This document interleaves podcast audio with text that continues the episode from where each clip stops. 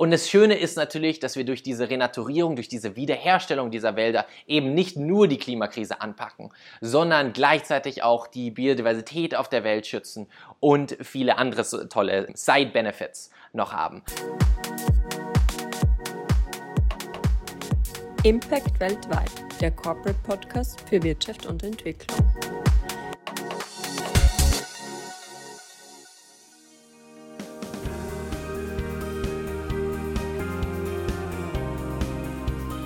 Hallo und herzlich willkommen zu einer weiteren Folge von Impact weltweit, dem Corporate Podcast zu Wirtschaft und globaler Entwicklung. Mein Name ist Katharina Keins und ich darf Sie heute ins Grüne entführen. Wir sprechen nämlich ausführlich über die Wälder der Welt, über das Pflanzen von Bäumen und auch über Holz, und zwar mit Menschen, die sich intensiv mit diesen Themen beschäftigen. Unter anderem mit Ewald Rametsteiner. Er arbeitet für die FAO, das ist die Organisation für Landwirtschaft und Ernährung der Vereinten Nationen, und er leitet dort als stellvertretender Direktor die Abteilung Forstwirtschaft. Außerdem reden wir mit Felix Finkbeiner. Vielleicht erinnern Sie sich noch an den neunjährigen Buben, der vor ziemlich genau 15 Jahren im internationalen Rampenlicht stand. Nous allons maintenant écouter Felix Finkbeiner. Er forderte damals lautstark, dass jedes Land der Welt eine Million Bäume pflanzen soll. And the third point we children found is trees. Trees and forests. We have to plant trees. So viel sei schon jetzt verraten. Das Thema hat ihn nicht losgelassen. Im Gegenteil. Und last but not least sprechen wir mit dem Nachhaltigkeitsexperten Peter Bartsch von der Firma Lenzing aus Oberösterreich. Und zwar über nachhaltige Waldwirtschaft. Das international tätige Unternehmen ist ein weltweit führender Hersteller von Spezialfasern, die, richtig erraten, aus Holz hergestellt werden. Wir in Österreich kennen Wald ja ziemlich gut. Wir sind nämlich ein Halbwaldland. Fast die Hälfte Österreichs, das sind rund 4 Millionen Hektar, ist bewaldet. In erster Linie übrigens mit Fichten und Buchen. Etwas anschaulicher umgerechnet entspricht die Größe der heimischen Waldgebiete der Fläche von Niederösterreich, der Steiermark, dem Burgenland und Wien. Wir können also zur Genüge im Wald baden, Bäume umarmen, gemütlich wandern oder mit den Mountainbikes durchrasen, auch wenn nicht immer alles davon gern gesehen ist. In Märchen, in denen Wald auffällig häufig als Schauplatz vorkommt, gilt er zuweilen als dunkel, unheimlich und voller Gefahr.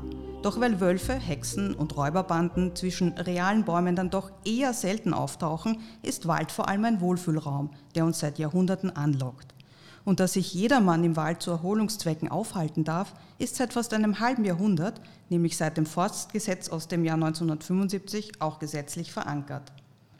Wald ist natürlich noch viel mehr. Er versorgt uns Menschen mit Wildfleisch, Pilzen, Beeren, Nüssen, Kräutern, Honig oder Harz und natürlich allen voran mit Holz.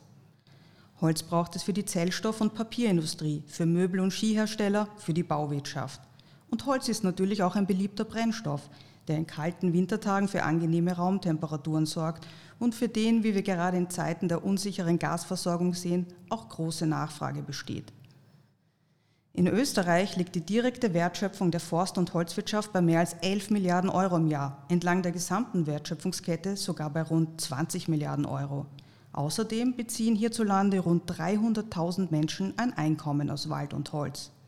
Der Sektor ist also ganz wesentlich und wichtig für die heimische Wirtschaft. Wälder sind aber nicht nur ein Wirtschaftsraum, sie leisten darüber hinaus enormes. Sie filtern die Luft und sichern die Qualität unseres Wassers. Sie sind Wohnraum für Tiere und Pflanzen, sie verringern die Gefahr von Hochwasser und Erdrutschen. Sie schützen uns vor Lawinen und Steinschlag. Und wie wir alle wissen, binden sie klimaschädliches Kohlendioxid aus der Luft und sind daher eine immens wichtige Stütze im Kampf gegen den Klimawandel. Leider geht es vielen Wäldern heute nicht besonders gut. Sie leiden an der zunehmenden Hitze und Trockenheit, an Starkregen, an Borkenkäfern. Die heimischen Wälder werden sich in Zukunft wohl verändern müssen, um zum Beispiel durch resistentere Baumarten klimafit zu werden. Die Devise lautet hier Mischwald statt Monokultur. Auch wird gerade an einem Aktionsplan Waldbrand gearbeitet, um die heimischen Wälder vor dieser Gefahr besser zu schützen. Wir wollen ja, dass Österreich Halbwaldland bleibt. In dieser Folge sprechen wir aber nicht nur über den Wald in Österreich. Unser Podcast heißt ja Impact weltweit. Daher geht es uns ganz besonders auch um den globalen Blick auf die Wälder. Immerhin ist fast ein Drittel der Landfläche unseres Planeten bewaldet. Und haben Sie gewusst, dass mehr als die Hälfte der Weltbevölkerung, nämlich 4 Milliarden Menschen, in einem Umkreis von nur 5 Kilometer von einem Wald entfernt lebt, also Wald in Reichweite hat? Oder dass der weltweite Forstsektor 33 Millionen Menschen beschäftigt und rund 1500 Milliarden Dollar zur globalen Wirtschaft beiträgt? Diese Zahlen stammen aus dem Waldzustandsbericht, den die Ernährungs- und Landwirtschaftsorganisation FAO im Mai 2022 herausgegeben hat. Wir können in dieser Folge leider nicht alles Wissenswerte aus den 166 Seiten des Reports besprechen. Aber wir können zumindest eine schmale Schneise durch das Dickicht an Informationen ziehen. Und das am besten mit jenem Österreicher, der bei der FAO als stellvertretender Direktor die Abteilung Forstwirtschaft leitet und sogar den Wald im Namen trägt, nämlich mit Ewald Rametsteiner, den ich in Rom, dem Sitz der FAO, erreicht habe. Lieber Herr Rametsteiner, vielen Dank, dass Sie sich die Zeit für uns nehmen. Ja, freut mich sehr, dass Sie mich eingeladen haben zu diesem Gespräch. Diese Folge dreht sich ja um Wälder. Meine erste Frage an Sie lautet, was ist eigentlich ein Wald? Ja, das ist vielleicht ein guter Einstieg zu, der, zu, zu dem Thema. Ähm, hier gibt es eine international genormte Definition, weil jedes einzelne Land hat da ein bisschen andere Vorstellungen davon. Aber international spricht man von einem Wald, wenn eine Fläche von in etwa einem Dreiviertel Fußballfeld äh, mit, mit, mit Bäumen äh, besetzt ist oder, oder eine gewisse Anzahl von Bäumen hat. Da gibt es relativ genaue Kriterien, aber im Wesentlichen äh, ab einem Dreiviertel Fußballfeld ist es ein Wald, wenn Bäume draufstehen. Sie haben im Mai den neuen Waldzustandsbericht präsentiert. Was sollten unsere Hörer über den aktuellen Zustand der globalen Wälder unbedingt wissen? Also ich glaube, das Wichtigste, was, äh, was Leute wissen sollen und in vielerlei Hinsicht ja auch wissen, ist, wie zentral das Leben äh, von uns auf diesem Planeten von Wäldern abhängt, weil sie halt so wichtig sind fürs Klima, für die Biodiversität, für die Wasserkreisläufe. Das ist, glaube ich, ganz, ganz wichtig zu verstehen und dann auch, äh, wie viel wir eigentlich äh, jetzt von den Materialien aus Wäldern abhängen, wie viele dranhängen an, an, an quasi Energie, an, an äh, Nahrung, an Erholung, an anderen Dingen. Das ist, glaube ich, ein wesentlicher Teil dessen, was, was mit Wäldern in Verbindung gebracht werden soll und auch tut. Und das Zweite ist, dass wir dass, dass die Waldfläche noch immer ziemlich äh, runtergeht. Es wird besser als in der, in der Vergangenheit, aber wir verlieren noch immer äh, Wälder pro Jahr. Da, das ist jetzt in der Größenordnung von, äh, sagen wir, der Gesamt, auf der global, global gesehen, die Größenordnung von, von allen Wäldern in Österreich pro Jahr. Das sind rund 400, äh, das sind ungefähr 4 Millionen Hektar oder die halbe Waldfläche von Österreich pro Jahr äh, verlieren wir und das ist eindeutig zu viel. Die Welt verliert also laufend an Waldflächen. Wo sind eigentlich die Hotspots der Entwaldung und warum kommt es überhaupt dazu, Herr Rametsteiner?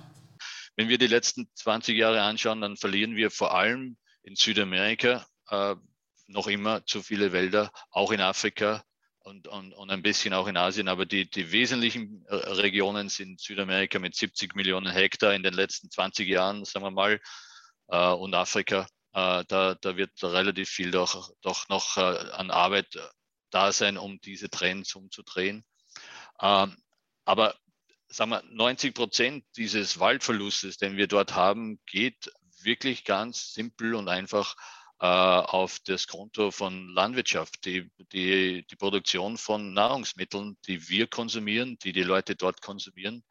Und, und das ist das große Thema, wo wir uns halt eine, wo wir eine Lösung brauchen, weil es wird viel dran gearbeitet, aber wir brauchen sie schneller. Äh, wie versorgen wir eine wachsende Weltbevölkerung, die jetzt auch oft ein bisschen bessere äh, Nahrungsmittel haben will, mit, äh, mit Nahrung, ohne dass wir, dass wir Wälder dafür schlägern? Das ist das zentrale Thema. Da geht es um, um Pflanzenbau, da geht es um Tierwirtschaft in erster Linie. Die Welt verliert also vor allem in Südamerika und Afrika an Wald und auch etwas in Asien. Brasilien führt die Liste des Waldverlusts in den Tropen mit großem Abstand an, gefolgt von Ländern wie der Demokratischen Republik Kongo, Bolivien, Indonesien, Peru und Kolumbien. Der Grund dafür findet sich häufig auch in unserer Küche und in unseren Häusern in Österreich. Denn für die Produktion von Rindfleisch, Palmöl, Kakao, Kaffee, aber auch für Naturkautschuk und Plantagenholz braucht es riesige Flächen, für die selbst die wertvollsten Wälder, nämlich tropische Urwälder, abgeholzt werden. Was kann man dagegen tun, Herr Rametsteiner? Da geht es auf der einen Seite um, um mehr Effizienz in der Landwirtschaft. Ganz einfach, wir auf das gleiche, die gleiche Qualität, die gleiche Quantität an Nahrungsmitteln von der gleichen Fläche zu kriegen. Ganz, ganz wesentlich, um um Abholzung zu, äh, zu reduzieren. Aber dann geht es auch um, äh, um das Anpflanzen von Bäumen in, äh, in Landschaften, die eigentlich nicht mehr sehr viel hergeben. Wir haben wir haben ungefähr ein Drittel der, der, Landschaften der Erde, die eigentlich unproduktiv geworden sind, weil sie, weil sie nicht so gut bewirtschaftet wurden. Also auch hier kann man praktisch wieder Wälder zurückbringen und das ist eine ganze Menge, äh, äh die jetzt äh, quasi das ausbalancieren kann, was, was, was Leute an Nahrung brauchen. Dankeschön. Während in einigen, vor allem tropischen Ländern, große Flächen für die Landwirtschaft gerodet werden, nehmen in anderen Ländern die Waldflächen sogar zu. In Österreich beispielsweise um rund 2300 Hektar pro Jahr, also circa 6 Hektar am Tag. Auch Uruguay und Costa Rica, Irland, China oder Südkorea haben in den vergangenen 30 Jahren an Waldflächen gewonnen. Und das oft durch riesige Aufforstungsprogramme. Heutzutage scheint sich fast alle Welt dem Schutz und dem Wiederaufbau der Wälder zu verschreiben. Im November 2021 auf der Klimakonferenz in Glasgow haben immerhin an die 140 Länder angekündigt, die Entwaldung bis zum Jahr 2030 zu beenden und den Wiederaufbau der Wälder mit Tempo anzugehen. Einer, der sich schon seit jungen Jahren für mehr Bäume einsetzt, ist Felix Finkbeiner. Vielleicht erinnern Sie sich ja an den neunjährigen Boom aus Bayern, der im Jahr 2007 einige Schlagzeilen machte, als er forderte, lasst uns in jedem Land der Erde eine Million Bäume pflanzen. Er wurde damals zu einem bekannten Botschafter für Umweltschutz, vielleicht ein wenig wie das, was heute Greta Thunberg für den Klimaschutz darstellt. Felix gründete die Schülerinitiative Plant for the Planet und sprach später mit 13 Jahren über sein Herzensthema auch vor den Vereinten Nationen. Da setzte er noch eins drauf und schlug vor, bis 2050 gleich eine Billion, also 1000 Milliarden Bäume auf der Welt zu pflanzen. Heute ist er 24 Jahre alt und das Thema hat ihn nicht losgelassen. Er promoviert derzeit an der ETH in Zürich im Fach Ökologie und er engagiert sich mit Plant for the Planet weiterhin für Baumpflanzprojekte weltweit und vor allem in Mexiko. Ich habe Felix in einem Hörsaal in Zürich erreicht. Hallo Felix, vielen Dank, dass du heute dabei bist. Hallo Katharina. Lieber Felix, erzähl mal, wie du im Jahr 2007 noch als Schüler in der Volksschule zum Thema Bäume gekommen bist. Sehr gerne. Wir haben genau damals vor 15 Jahren angefangen mit einem ganz kleinen Schulprojekt. Ich sollte nämlich in meiner Klasse ein Referat über die Klimakrise halten und als ich das vorbereitet habe, habe ich von Bangari Matai erfahren, einer Frau aus Kenia, die dort äh, zusammen mit ganz vielen anderen Frauen über 30 Jahre hinweg 30 Millionen Bäume gepflanzt hat. Und eigentlich das Bäumepflanzen nicht nur ähm, genutzt hat, um, um dieses Ökosystem wiederherzustellen, sondern auch als, als Mittel fürs Frauenempowerment. Eine wirklich unglaublich beeindruckende Frau, die auch ganz zu Recht dann 2004 den Friedensnobelpreis bekommen hat. Aber ich habe damals, ich war neun Jahre alt, ich habe diese Komplexität ihrer wunderbaren Arbeit nicht verstanden. Ich habe nur verstanden, dass Bäume helfen, den, den Eisbären zu retten um die Klimakrise anzupacken. Und deswegen, äh, auch weil der Eisbär mein Lieblingstier war, ähm, habe ich dann meinen Klassenkameraden vorgeschlagen, dass wir Kinder doch in jedem Land der Welt eine Million Bäume pflanzen sollten. Und viele fanden das gut und deswegen haben wir eben ein paar Wochen später unseren, unseren ersten Baum gepflanzt. Und da wirklich auch sehr viel Glück gehabt, weil zwei Lokaljournalisten darüber berichtet haben und so haben ein paar andere Schulen mitgepflanzt und so hat sich Plan for the Planet äh, langsam entwickelt. Und diese Arbeit mit Kindern und Jugendlichen ist auch immer noch das Herzstück äh, vom Plan for the Planet. Wir haben mittlerweile über 90.000 Kinder und Jugendlichen, die sich weltweit bei unseren Akademien zu Botschaftern für Klimagerechtigkeit ausgebildet ähm, haben und jetzt äh, selber Pflanzaktionen organisieren, Vorträge in Schulen halten und so weiter, um diese Botschaft zu verbreiten, dass wir die Klimakrise anpacken müssen und dass die, die Wiederherstellung, die Wiederaufforstung von Wäldern ein ganz, ganz wichtiger Teil ist. Zusätzlich dazu haben wir natürlich auch größere Aufforstungsprojekte, wo wir direkt zerstörte Ökosysteme wiederherstellen, wie zum Beispiel auf der Yucatan-Halbinsel im Süden Mexikos. Dort haben wir mit Abstand unser größtes Team, über 100 Mitarbeiter, die dort ähm, zerstörte Waldökosysteme wieder aufforsten. Wir haben äh, die Pflanzsaison für dieses Jahr ähm, fängt gerade ähm, an in einem Monat und wir haben vor, dieses Jahr über drei Millionen Bäume ähm, allein dort in dem Projekt zu pflanzen. Ähm, und darüber hinaus versuchen wir auch all den ganzen anderen Aufforstungsprojekten, die es überall auf der Welt gibt, zu helfen, ihre Arbeit effizienter und effektiver äh, machen zu können, damit wir weltweit insgesamt so viele Wälder wie möglich äh, wiederherstellen. Und um das zu tun, bauen wir kostenlose Software, ähm, die Renaturierungsorganisationen hilft, ihre Arbeit transparent zu machen und ihre Arbeit zu messen und dadurch auch zu verstehen, wie sie ihre Renaturierung besser machen können und dabei auch Spenden zu sammeln. Ähm, also mit unserer Plan for the Planet Plattform, die findet man auf pp.eco.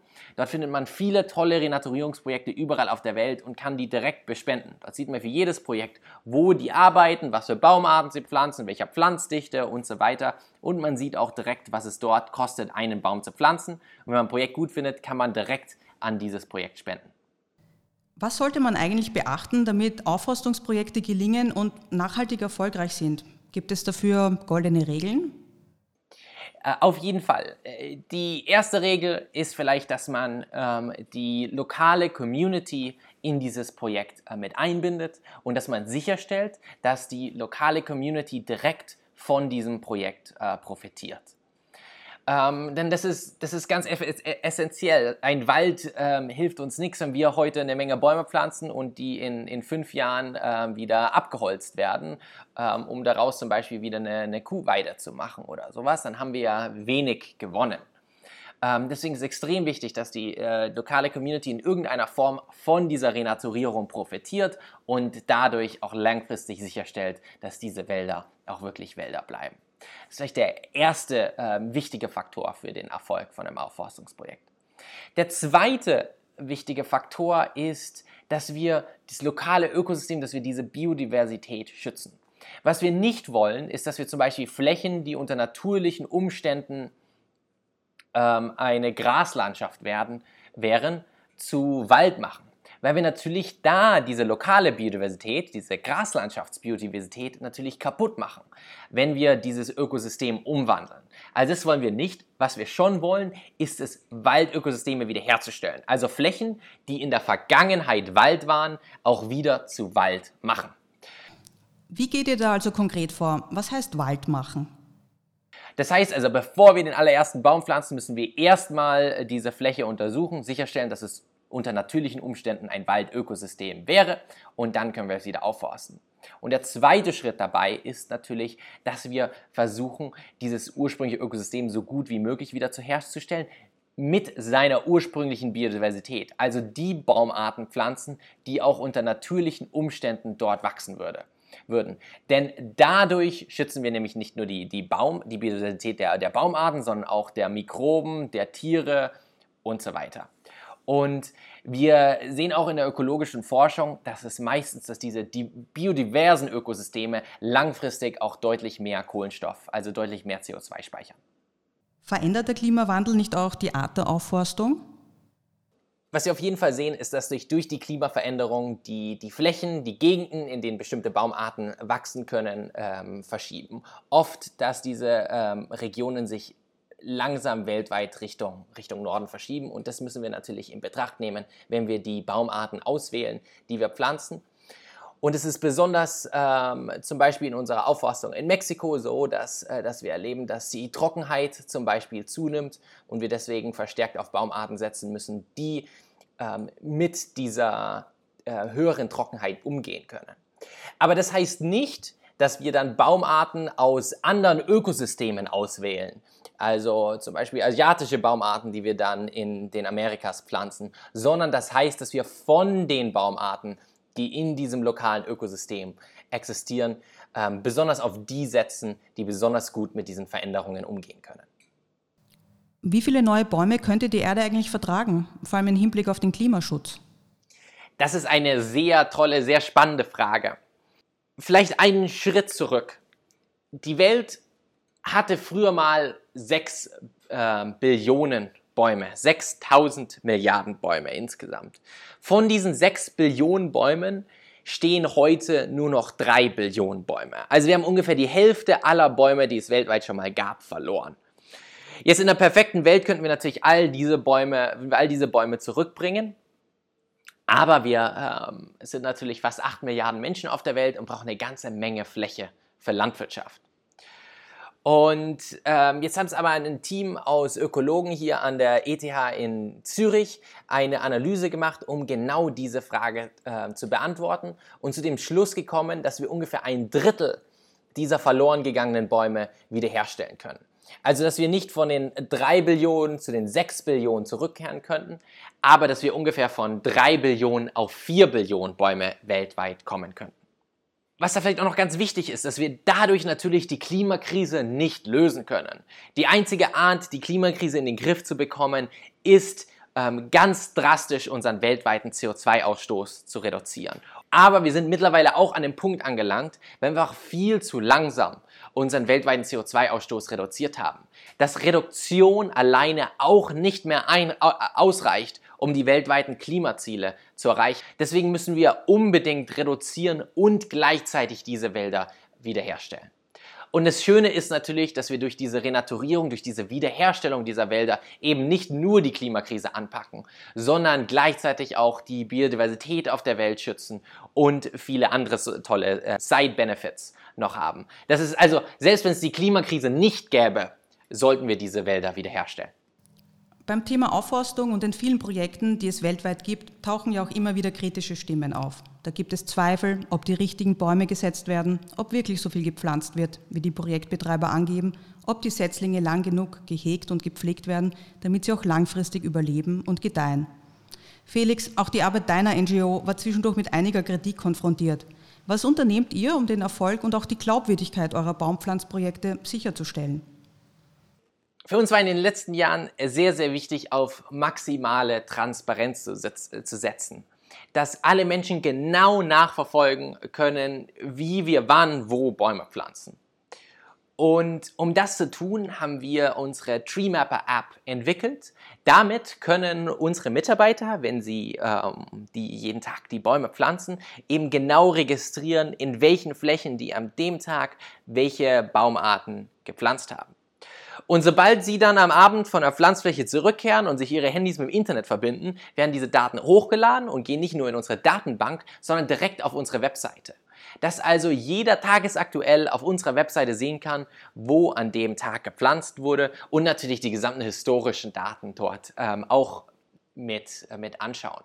Diese ganze Software haben wir natürlich auch allen anderen Aufforstungsprojekten auf der Welt ähm, kostenlos zur Verfügung gestellt ist natürlich Open, äh, Open Source, diese ganze Software auch, damit andere Projekte das auch für ihre Arbeit nutzen können. Also es ist diese, diese maximale Transparenz. Das ist das eine, was uns ganz, ganz wichtig ist. Und darüber hinaus haben wir auch noch einen externen äh, Renaturierungs-Expertenboard eingerichtet, die unsere Renaturierungsarbeit überwachen und eine ganze Menge mehr. Ähm, und man kann natürlich, wenn man möchte, auch gerne selber vorbeikommen, sich diese Beispielbäume, die registrierten Bäume alle anschauen ähm, und sehen, wo diese Bäume heranwachsen. Was hältst du eigentlich von der Unterstützung durch technologische Services wie Satellitenbilder oder Drohnen?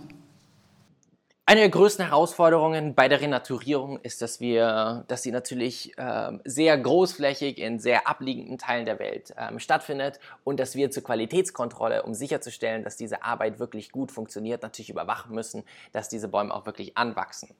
Ähm, und dabei können viele von diesen Technologien ähm, ganz nützlich sein. Ähm, die amerikanische Regierung NASA äh, stellt seit den 70er Jahren eine ganze Menge kostenlose Satellitendaten zur Verfügung. Die Europäische ähm, Space Agency macht das seit ein paar Jahrzehnten auch. Es gibt noch verschiedene kommerzielle Anbieter. Anhand dieser Daten können wir grob Wälder beim Wachsen zuschauen. Die Herausforderung ist dabei leider, dass es besonders in den ersten paar Jahren, die natürlich für die Qualitätskontrolle und die Überwachung am spannendsten sind, zu sehen, ob diese Bäume wirklich gepflanzt wurden und jetzt heranwachsen, ähm, dass sich natürlich da auf dem Boden so wenig verändert, weil die Pflanzen noch relativ klein sind, dass es relativ schwer ist, ähm, da diese Veränderungen zu sehen. Aber das liegt einfach daran, dass ähm, wir bei diesen ähm, Satellitendaten eben nicht diese hohe Auflösung haben. Dann gibt es Drohnen als Alternative, die man stattdessen verwenden kann. Ähm, da ist natürlich diese Herausforderung, dass diese Drohnen immer noch relativ kleine Batterien haben und nur relativ kurz fliegen können und dass diese satellitenähnlichen Bilder, ähm, die man mit diesen Drohnen aufnehmen kann, ähm, äh, deshalb zwar eine sehr hohe Auflösung haben, aber leider auch nur be begrenzt nützlich sind, weil es eben so schwer ist, all diese ganzen Flächen großflächig äh, mit, mit Drohnen abzufliegen. Aber vielleicht ähm, verbessert sich diese Technologie in den, in den nächsten Jahren. Ich habe es, gab, es gibt immer wieder diese Versuche, äh, mit Drohnen Bäume zu pflanzen. Alles, was ich bisher gesehen habe, ist, dass diese Methoden relativ unerfolgreich sind. Aber vielleicht kommt da noch ein, ein Durchbruch. Der, der spannendste Teil ähm, der Forschung ist aber, glaube ich, eben nicht in diesen, diesen Überwachungstechnologien, diesen Monitoringstechnologien, sondern in, in der Forschung, wie wir Renaturierung noch effizienter ähm, gestalten können. Wir haben all diese degradierten Waldflächen, die wieder zu Wald werden müssen.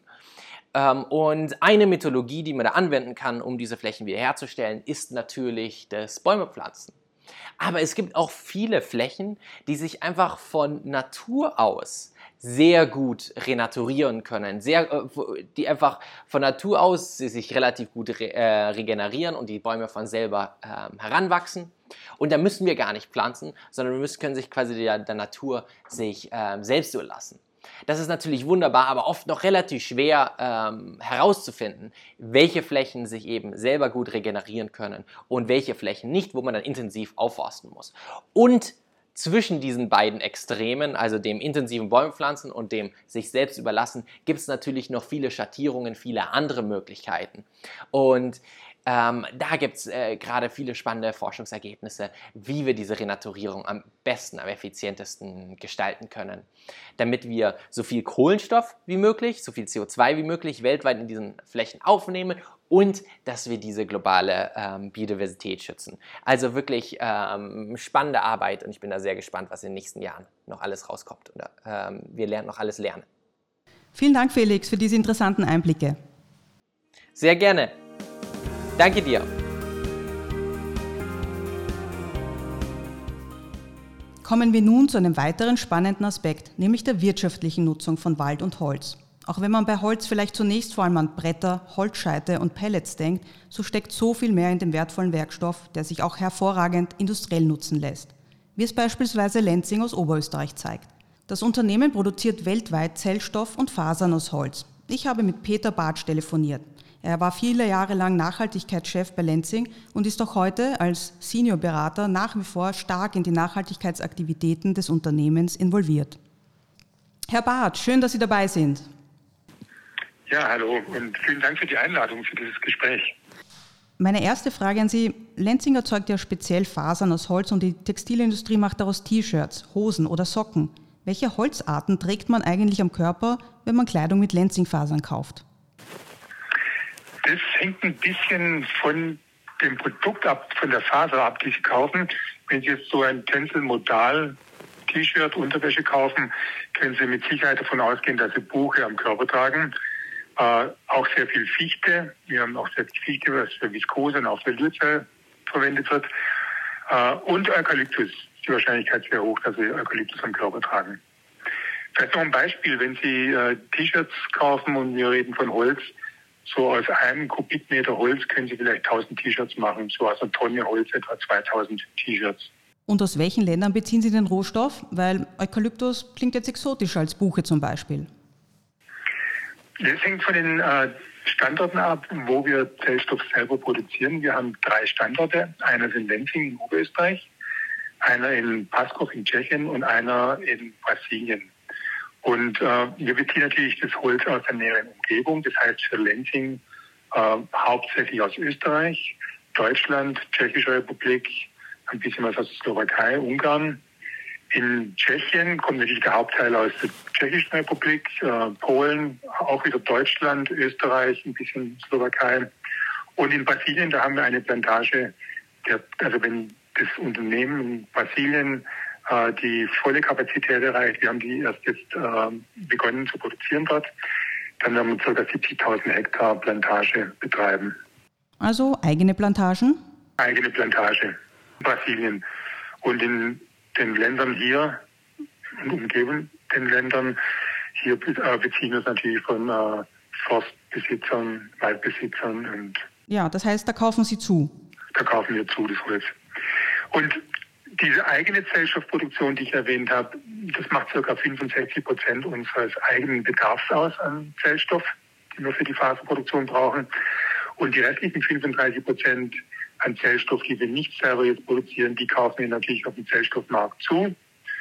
Hier haben wir langjährige Partner wie äh, Sappi in Südafrika, Södra Schweden, Georgia Pacific, Reunier in den USA. Das sind langjährige Partner und die liefern uns an den Zellstoff, den wir nicht selber produzieren können. Und wie können Sie das sicherstellen, dass die Beschaffung aus nachhaltiger Waldwirtschaft kommt?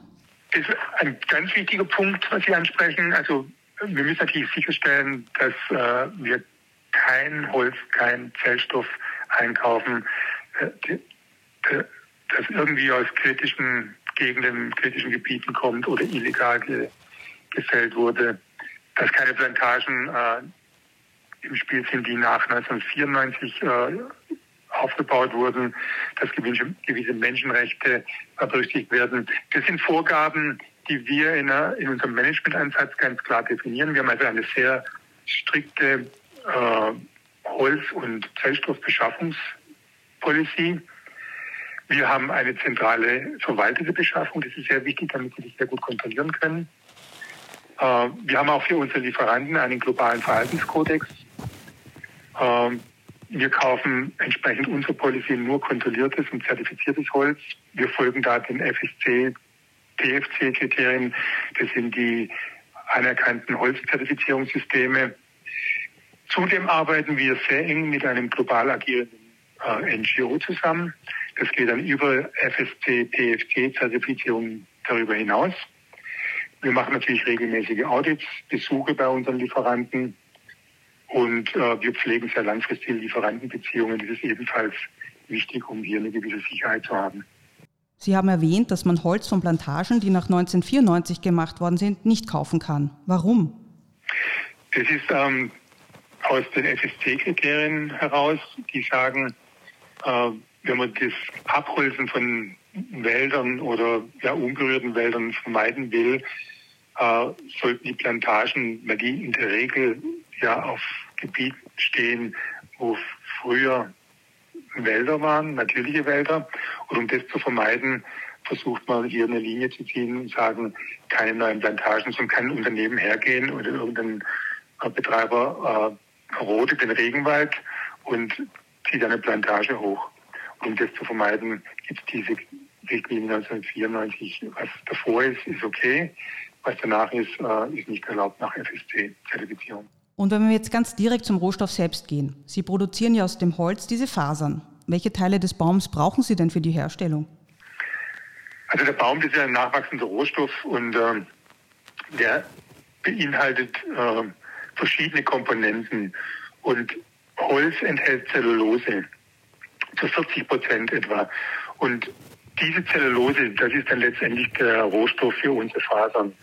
Zellulose ist äh, sehr bekannt. Baumwolle besteht aus Zellulose, Hanf, äh, Leinen sind Zellulosefasern und wir machen die Zellulose halt aus Holz, weil Holz ca. 40 Prozent Zellulose enthält. Und wir versuchen aber das Holz, das sind noch 60 Prozent andere Verbindungen im Holz, dass wir das Holz im Prinzip zu 100 Prozent verwerten. Das machen wir in einem sogenannten Bioraffineriebetrieb. Äh, das heißt, wir verwerten das Holz zu 100 Prozent 40 äh, Prozent des Holzes äh, sind Zellulose, die geht dann in die Faserproduktion. Dann haben wir circa 10 Prozent an sehr wertvollen Nebenprodukten. Nebenprodukte sind biobasierte Produkte wie Essigsäure. Das liefern wir in die Lebensmittelindustrie. Also wenn Sie zu Hause einen Essig verwenden, kann es durchaus sein, dass da Lenzing-Essigsäure drin ist. Es gibt äh, Xylose, ist auch jedem ein Begriff, und zwar unter Xylitol.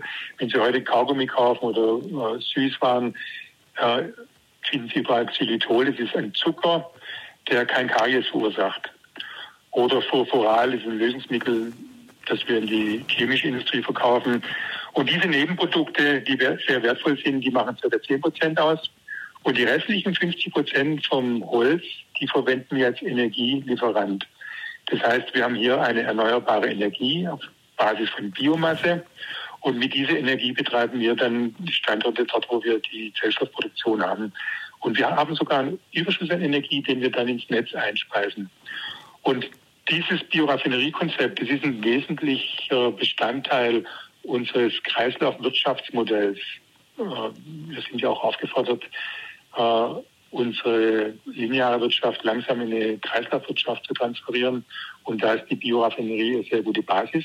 Und genauso ist die Bioraffinerie, wie wir sie haben, ein wesentlicher Pfeiler für unser Klimaziel, das wir uns gesetzt haben. Wir wollen bis 2030 50 Prozent äh, unsere Emissionen reduzieren, bis 2050 äh, CO2-neutral sein. Und da ist das äh, Konzept hier ein wesentlicher Bestandteil, um dieses Ziel zu erreichen. Und spielen in all diesen Prozessen neue Technologien eine Rolle? Ich denke da an Blockchain, Satellitendaten, Drohnen. Spielt das eine Rolle im Umgang mit der Ressource Holz? Die spielen zunehmend eine Rolle. Und zwar geht es da sehr stark darum, eine gewisse Transparenz zu erhalten und auch nachzuverfolgen, wo kommt eigentlich der Rohstoff her. Und das geht natürlich über nur, nur über solche neuen äh, Methoden wie Blockchain, dass wir genau verfolgen können, wo ist der Waldbesitzer und wie bewegt sich dann das Holz zu uns, wie wird es verarbeitet äh, und wenn die Faser dann produziert ist, wie bewegt sich die Faser innerhalb dieser komplexen Lieferkette? Es sind ja sehr viele Schritte nach uns. Es sind die Garnspinner, die Weber, die Stricker, die Färbereien, Konfektion. Das sind also sehr lange Ketten. Und um das nachvollziehen zu können und letztendlich die Sicherheit zu haben, wenn ein Kunde ein T-Shirt kauft, will er wissen, wo kommt eigentlich der Rohstoff her. Um das sicherzustellen, brauchen Sie diese Blockchain-Technologie, um das auch wirklich nachvollziehen zu können. Vielen Dank für diese interessanten Einblicke. Ja, gerne geschehen. Und danke nochmal für die, für die Fragen. Sie merken schon, über Wald könnte man endlos sprechen. Und es gibt viele spannende Themen, die wir heute in dieser Folge nur kurz anreißen konnten. Falls Sie sich noch etwas tiefer in den Wald wagen wollen, so schauen Sie doch auf unsere Webseite. Sie heißt www.corporate.at. Dort finden Sie ein Interview mit dem Agrarökonomen Toni Renodo. Der Australier gilt als der Waldmacher. Er hat viele Jahre in Westafrika verbracht und dort entdeckt, dass man Bäume und ganze Wälder auch aus abgeholzten Baumstümpfen und Wurzeln regenerieren kann. Außerdem können Sie auf unserer Webseite ein Interview mit Shubhendu Sharma aus Bangalore in Indien entdecken. Er setzt sich für die weltweite Verbreitung von sogenannten Miyawaki-Wäldern ein. Das sind kleine, kompakte Wälder, die sich in wenigen Jahren hochziehen lassen und sich bestens für Städte eignen. Vielleicht ist das sogar eine Idee für Sie, falls Sie einen Garten haben. Für einen Miyawaki-Wald braucht es nämlich gerade einmal 100 Quadratmeter. Schauen Sie bei uns vorbei, wir freuen uns. Ich darf mich nun bei Ihnen verabschieden. Mein Name ist Katharina Keins und ich wünsche Ihnen, dass Sie es schon bald in den Wald schaffen und dort erholsame Stunden verbringen.